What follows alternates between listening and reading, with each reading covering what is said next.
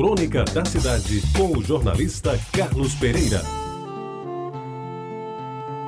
Amigos ouvintes da Tabajara, bem que eu tento me lembrar dela como um todo, mas nos dias atuais, depois de mais de 60 anos, essa é uma tarefa difícil. O jeito é me satisfazer com alguns pedaços de memória que ainda perpassam pela cabeça por onde circularam tantos vultos de mulheres, umas lindas, outras não tanto, mas todas mulheres, essas magníficas representantes do que existe de melhor na raça humana. Pensei em pedir ajuda a amigos mais velhos, contemporâneos de Jaguaribe, porém desisti, porque certamente eles, bem mais afeitos à figura de mocinha, iriam influenciar a crônica que eu espero, na simplicidade das palavras, possa efetivamente representar minha homenagem àquela figura de fêmea quem levou os sonhos de muitos e que, ao soube, depois saciou a sede de poucos. Meus amigos, a beleza de mocinha era típica daqueles tempos.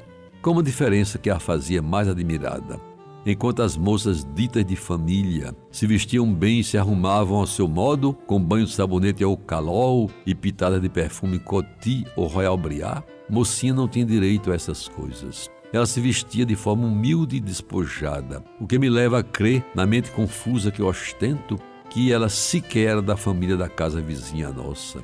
Estava muito mais para a menina adotada, ou alguém trazido do interior para morar com tios abastados. Em verdade, amigos ouvintes, mocinha era uma fêmea de corpo inteiro e suas partes estavam bem dispostas nos seus devidos lugares.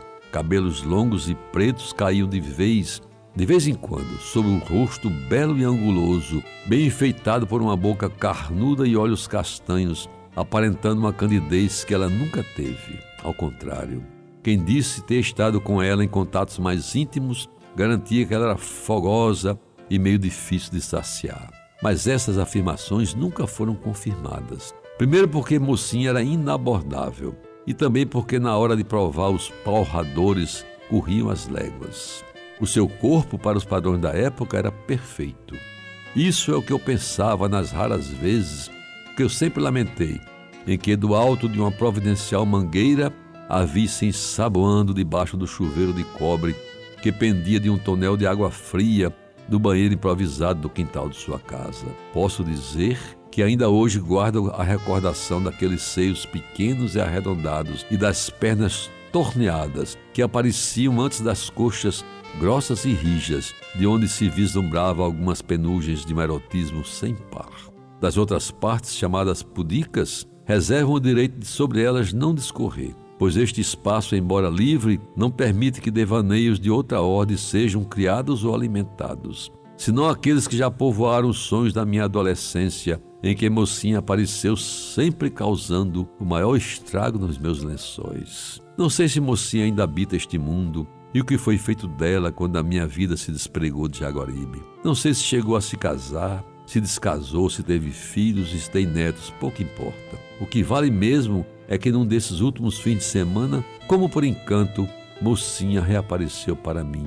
E eu que não sou tão egoísta, resolvo dividir com os homens do meu tempo o prazer de desfrutar dos atributos de mocinha.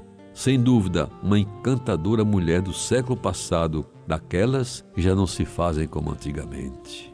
Você ouviu Crônica da Cidade com o jornalista Carlos Pereira.